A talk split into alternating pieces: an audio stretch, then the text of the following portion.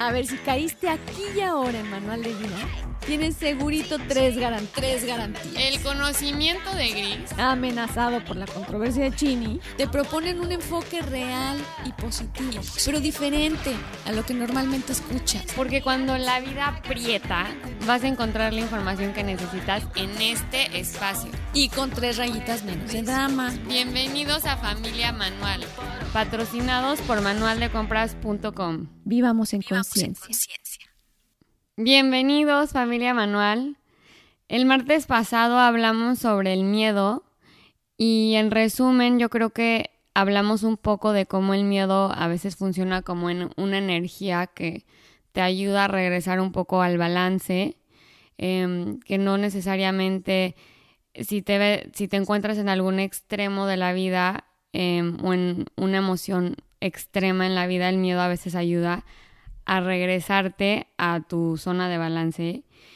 También el miedo funciona como una alerta de que hay una emoción muy fuerte que tienes que trabajar y además eh, es como un llamado a que necesitas, que necesitas voltear a ver a cier- cierto aspecto de tu vida. O sea, hay un aspecto de tu vida que necesitas como que profundizar más en él, investigar un poco más de él eh, y entenderlo y trabajarlo. Entonces, eh, obviamente falta mucho explorar este tema. Queríamos hacer una segunda parte que platicamos más bien cómo lo curamos. O sea, ahorita la semana pasada hicimos una reflexión de lo que puede significar el miedo para cada quien y cómo se nos ha presentado a cada quien en nuestras vidas. Pero yo creo que a todos nos nació la duda a la hora de escuchar este podcast. Ah, bueno, y ahora entonces, oye, súper bien, tengo pánico, tengo miedo y ahora cómo me lo quito, ¿no? Como, como, porque es una sensación fea, no quiero vivir con ella, ¿no? ¿Cómo lo supero? no? Exacto. ¿Cómo lo supero y cómo... Los consejos prácticos, es a lo que queríamos llegar. Primero saber qué es, primero entender al miedo, saber que el miedo es una voz que se debe escuchar. Como todas las emociones, es una voz del subconsciente. Entonces, empecemos con esto fuerte. Cuando me preguntaban, ¿de dónde viene el miedo? ¿De dónde me está saliendo esto, Gris? ¿De dónde, po- por qué este miedo a volar, ¿no? A los aviones? ¿O por qué este miedo a la muerte?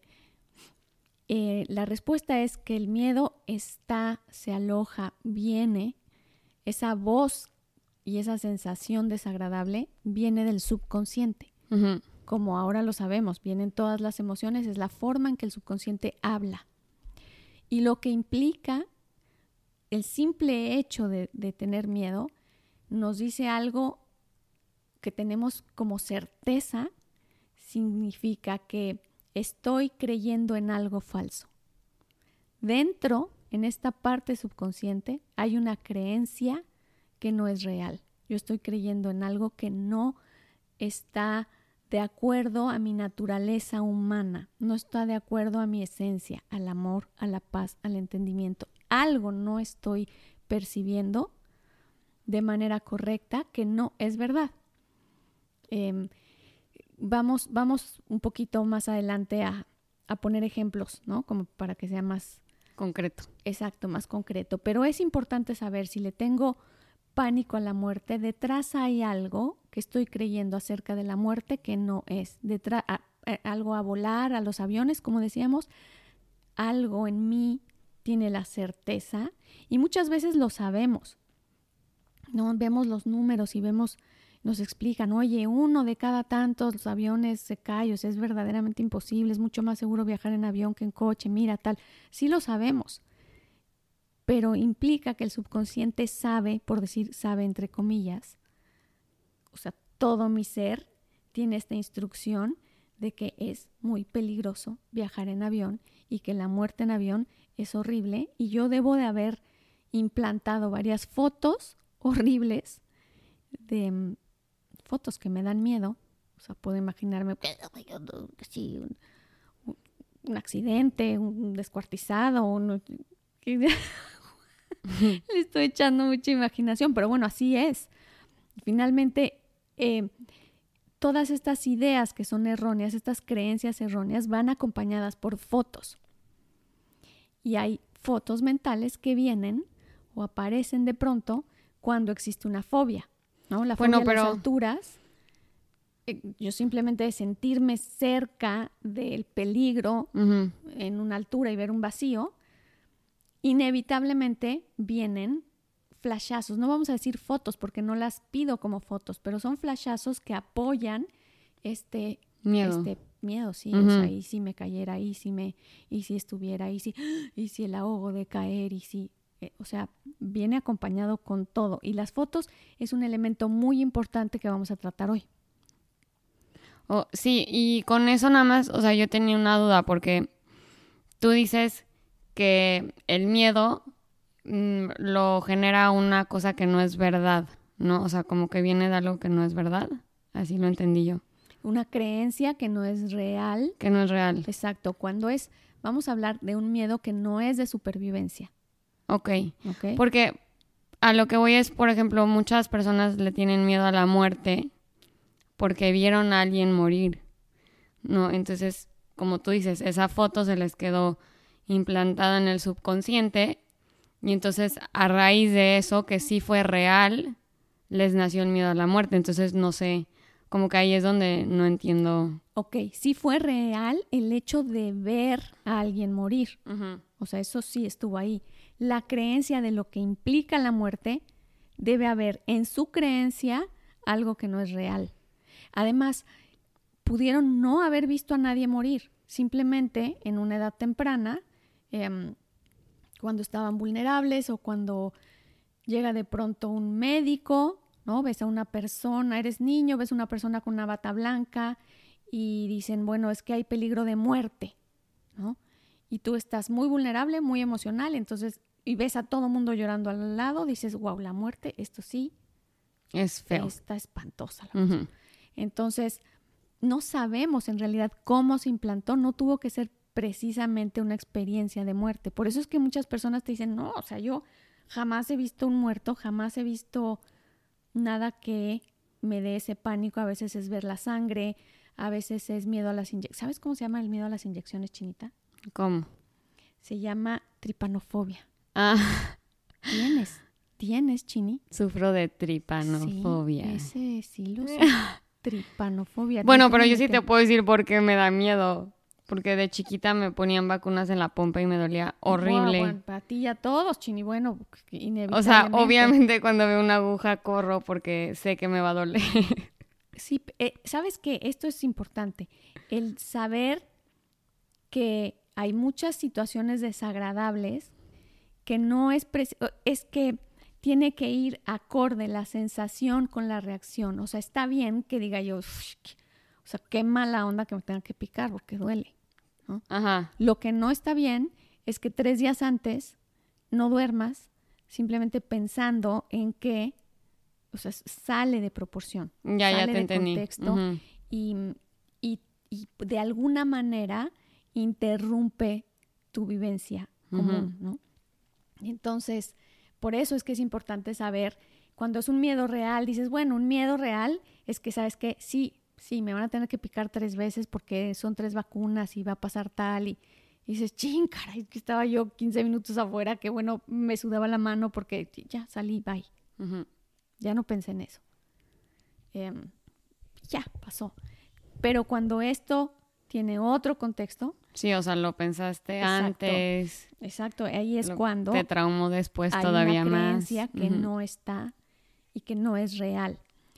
Ahí es a donde hablábamos que teníamos que ir. Ahora, eh, tenemos poquito tiempo porque han de saber que ya decidimos volver a nuestros 20, 25 minutos, nos estamos yendo un poco largas y, y, queremos hacer el espacio en el que ustedes puedan ir de un trayecto a otro. También está padrísimo saber que todas las personas están volviendo a sus, a sus trayectos y saliendo ya a su trabajo, a su trabajo y demás, o sea, ya hay mucho más movimiento y, esto está lindo porque entonces eh, la escucha de, los podcasts ha crecido otra vez como solía estar, ¿verdad? Sí. Bueno, les decíamos entonces, vamos a lo práctico que es, ¿cómo le hago? Sí, yo creo que todos queremos saber cómo, quitarnos un miedo, cómo trabajarlo. Exacto. Y evidentemente no hay una, o sea, no es que vaya a ser una cosa, sino como les digo, frecuentemente las casas se construyen con muchas herramientas y necesitamos usarlas todas, todas las que estén a nuestro alcance, de manera que todas ayuden, todas sean un paso adelante. Una de ellas, eh, que a mí me parece muy importante, es las, estos famosos avatares, las fotos mentales de las que hablaba. Cuando tenemos un miedo, vamos a hablar, hay, hay uno que se llama complejo de Jonás, que nunca hemos mencionado. no, nunca lo había escuchado. ¿Sabes que el, el, complejo de Jonás se conoce como el miedo a alcanzar el éxito? Ok. Como yo no quisiera ser famoso, yo me saboteo, porque entonces si soy famoso puede que me pase.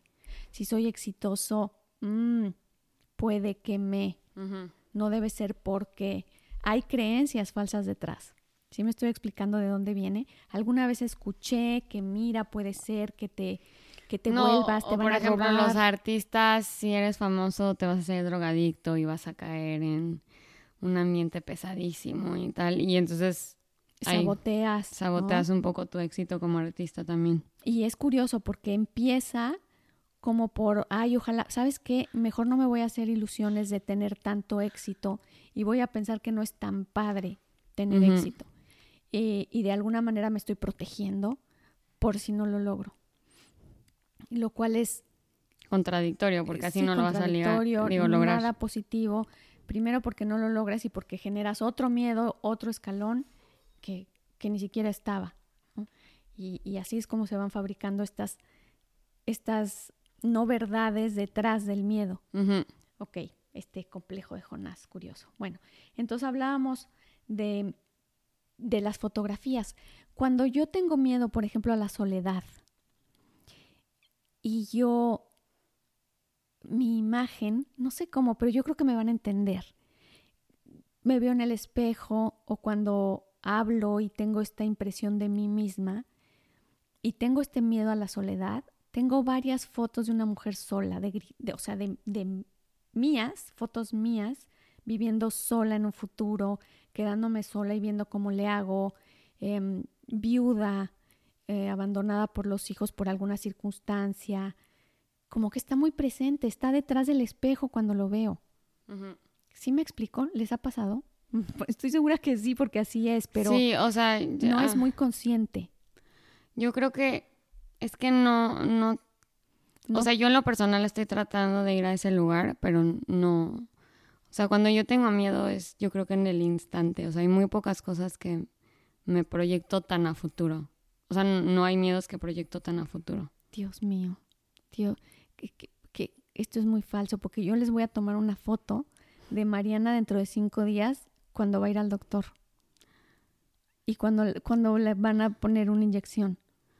Mamá, no lo pienso, no lo pienso cinco días antes. ¿Cuatro? Bueno, espero que eso haya pasado, que ya no sean cinco, a lo mejor son dos. Pero bueno, en fin, quiero ir a estos avatares, quiero ir a estas fotos en que tenemos la imagen, nuestra propia imagen frágil al respecto. O cuando se vaya a morir alguien que quiero mucho, yo me imagino devastado por eso. ¿Cómo voy a hacer para Ah, también hay miedo al divorcio, que no implica precisamente que ames, sino es parte de este miedo a la soledad y verte como ya grande, como, como desprotegido, como... Y entonces tengo detrás esta imagen mía.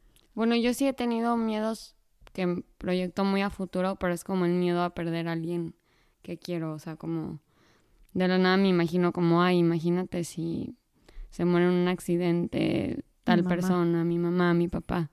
Eso sí lo he visto, pero, o sea, como viene va, es como no, ni quiero pensar en eso, adiós. Muy bien, no es una fobia, no está en un lugar em, patológico, vamos a decir, pero es un miedo. Y hay muchos niveles, ¿no? De miedos y hay miedos patológicos serios. Perdón. Ay, Perdón. la tos. Sí, la tos. Quién sabe qué miedo atorado salió. Entonces, a lo que voy es a los avatares. Lo que vamos a hacer es que vamos a fabricar literalmente una imagen de una Griselda fortalecida y una Griselda, cuando si hablamos de un miedo a la soledad, disfrutando la independencia, la libertad, vivir sola, em, los viajes, con de pronto la ves como... O sea, tomas como lo opuesto a lo que a lo que el miedo de verdad es. O sea, si te da miedo el estar sola, te imaginas completamente acompañada. Si te da miedo el divorcio, te imaginas acompañada de tu pareja. O, no, o libre. Si te da miedo el divorcio, precisamente vivir el divorcio, pero desde otro lugar, o sea, no la abandonada, sino tal vez o la liberada, si es el caso, o... O el liberado. Exacto, simplemente sabes que es una, como una foto de después del hecho y poderte ver plena, bien plantada, segura, sentirte en, en libertad, en armonía, pero puedes ver a esa mujer, incluso se ve como arreglada, como sonriente, em, todo lo que implica verte bien, esa foto te la va a reflejar y es tu avatar. Para lograr ese avatar, lo que viene súper bien es encontrar estas virtudes que ves en otras personas, o por ejemplo, em, la fortaleza de mi padre, ¿no? O por, o, por ejemplo, por teléfono no, por teléfono no. Por ejemplo, otra persona que digas, hijo, a mí la verdad es que mi prima, me encanta el que siempre está de buenas, me encanta esa actitud, me encanta lo que siento cuando estoy junto a ella, lo que refleja, lo y la he visto en las buenas y en las malas. Esa foto me gusta de esta actitud de vida. Y entonces estas diferentes virtudes, vamos a decir, son parte de tu avatar. Y vas a hacer esa foto con todas estas virtudes que sean y refuercen al miedo específico que estamos tratando y puedas verte em, en esa situación, con esa fortaleza, con esa actitud, aún enfrentando o afrontando o entendiendo el miedo, pero esa foto sigue, ¿no? No es, no sé si me estoy, si me estoy explicando bien. Sí, yo creo que sí. Y una parte importante a la hora de construir tu avatar es no escoger a una persona, quiero ser como esa persona, sino agarrar aspectos diferentes de diferentes personas que admiras, que te van a ayudar y te van a fortalecer esas características para confrontar X miedo, ¿no? Entonces, si por, en este ejemplo, que es el miedo a la soledad, ¿no? Em, entonces ves a, no sé, una mujer fuerte, independiente, que puede ser tu tía, por ejemplo. O puede ser alguien que viste en una película, sí. Eh, en, una, en la tele, alguien famoso, y el simple hecho de ver, oye, en esta película esta mujer enviudó y tal, pero vela feliz, o... Vele la actitud, vele cómo se viste, cómo le contesta a las personas cuando la confrontan o no sé. La, la sientes, la sientes. Sí, o también el verte y decir como, esta, esta persona que diría en esta situación, o sea, si te dicen, es que eres una triste vieja abandonada, ¿qué vas a hacer con tu vida? ¿Cómo reaccionaría esa persona? Porque ya tiene la fortaleza. Entonces reaccionar de esa manera igual. Es un poco como espejear las características que admiras de, de los demás y entonces ya las adoptas. Claro, no tuviera que ser una, tal como dijiste, una persona para todo, no. Efectivamente, son características que de pronto vienen porque las viste, o sea, las viste, las sentiste físicamente, las palpaste y las, las vibraste en alguien. Y eso es lo que hace y lo que permite que puedas reproducirlo en ti. Por eso es que la imagen del avatar es tan fuerte. Y de pronto en el espejo vas a ver detrás, cuando veas de toda la debilucha, la, la abandonada, la tal, entonces en ese instante superpones esta foto de con esta cualidad de esta persona, de esta actriz, no importa quién sea, no importa quién sea, el chiste es tener, tener la sensación de lo que es, de lo que se sintió, de lo que se vibró teniendo esta fortaleza. esta creencia. Y otro punto que me gustaría agregar a la hora de escoger tu avatar es que tampoco escojas a una, o sea, yo sí digo, escoge a muchas personas, porque si escoges a una persona como que te la iconizas y la vuelves como algo que no es, porque también es humano y también tiene sus defectos, ¿no? Y entonces, en el momento que si sale una noticia mala de eh, esa persona que tanto admirabas, se te viene toda tu identidad para abajo, tu avatar como que medio se murió ahí. Y no, se trata más bien de ver cualidades pequeñas de cada quien, sabiendo que esa persona también tiene sus debilidades, también tiene sus miedos, también tiene sus emociones fuertes, negativas y positivas. Y entonces vas a ir adoptando nada más lo que tú admiras y te gustaría adoptar de ellos, pero no poner toda tu identidad en base a, a una sola persona. Exacto. Que creo que eso pasa mucho con, con los cuando iconizamos como a gente famosa, ¿no? Como a los artistas, a Shakira, a Maluma, no sé, o sea, como que los vuelves ídolos, ídolos ajá, y, eso también tampoco va, por ahí va. No, no, no va por ahí. Son tal cual las características. Entonces, ya vamos a, a resumir entonces y saber cómo me quito el miedo. Número uno y consejo así como primordial, me gustan los avatares. Los avatares son estos en el espejo, cuando me vea de pronto caminando, de pronto cuando estoy platicando con alguien y vuelvo a sentir esa soledad, recuerdo esa foto, recuerdo ese avatar constantemente. Otras son las afirmaciones. Nos gustan mucho las afirmaciones porque además de todo, recuerden que el asiento del miedo no es consciente, sino lo que lo que le da la fuerza y la, la, incondicionalidad de, de, no importa dónde estemos, él responde al miedo a la muerte, o él responde el miedo al fracaso, o él responde el miedo a la carencia. No voy a tener para la siguiente semana, es que cómo voy a conseguir, es que, ¿no? Y cuando angustia tanto el, el sin dinero. Entonces, no importa qué estemos pensando, no importa si conscientemente decimos, claro que no, no me va a faltar, verás, ya. El caso es que el subconsciente tiene esta creencia con todas sus, con todas sus líneas, sabe que me va a faltar. Estas afirmaciones yo las hago, siempre tienen que ser en positivo, recordemos esto. A lo que voy es no decir... No decir no en tus afirmaciones. No me va a faltar dinero, sino decir soy, primero soy abundante, soy infinitas posibilidades, creatividad, eterna abundancia, en fin, no importa cómo lo pongamos, pero siempre en positivo y en soy. En el presente también. En el eso, cierto, muy cierto. Soy en el presente.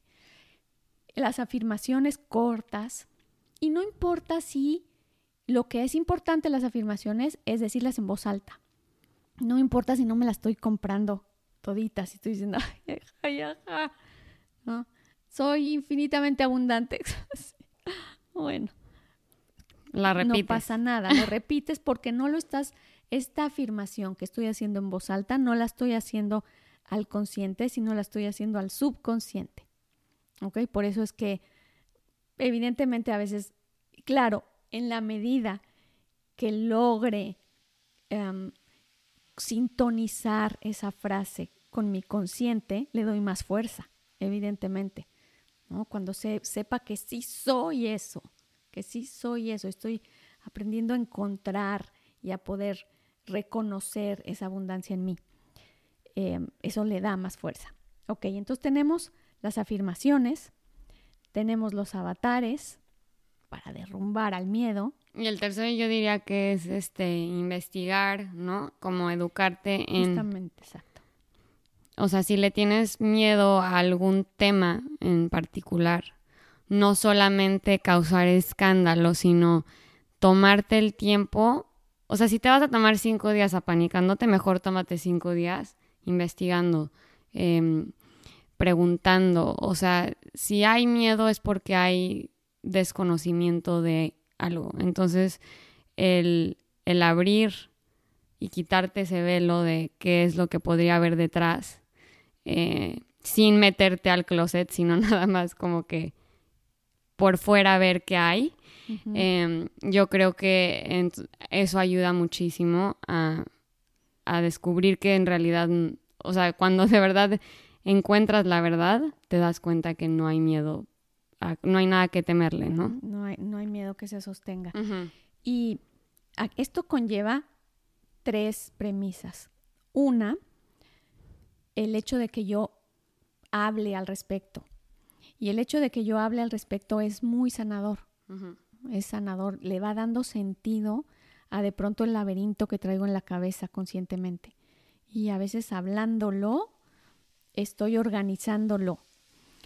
Eso es importante.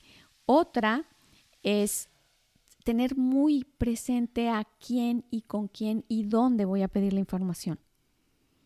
Hay que hacerlo de manera responsable, no a veces ir con quien sé que, que no es la verdad. A veces queremos reforzar nuestro miedo y vamos precisamente con la persona que más miedo le tiene a lo mismo para que refuerce lo que yo siento. ¿Verdad? ¿Verdad que es horrible la muerte? Claro que es horrible la muerte. Sí, no, buscar fuentes verídicas. Exacto, ve a ese lugar que mayor em, respeto y confianza te genere y, y de verdad lugares en donde haya investigación, donde haya mayor credibilidad, serios. Eh, no sé, a veces las personas no están como muy, muy tranquilas con una terapia porque dicen, bueno, es que ni lo conozco bien, ni sé qué onda, ni... Bueno, busca, no importa, pero sí vale la pena eh, pedir, buscar información y hablar al respecto. Es muy bueno y muy sano. Es justo de lo que se trató el tema anterior, nada más que queríamos organizarlo bien. Era voltea a ver el miedo. Y voltear a ver el miedo, bueno, es esto lo que estamos, lo que les estamos comentando. Bueno, cerramos mi chinita, pero es que anda un poco Yo tengo una noticia. Ahora con esto de las afirmaciones pensamos que es muy importante em, compartir ciertas afirmaciones con ustedes para poder, como siempre nos enfocamos mucho en todos los temas de que hay que reprogramar un poco el subconsciente para sanar y curar ciertas emocionalidades.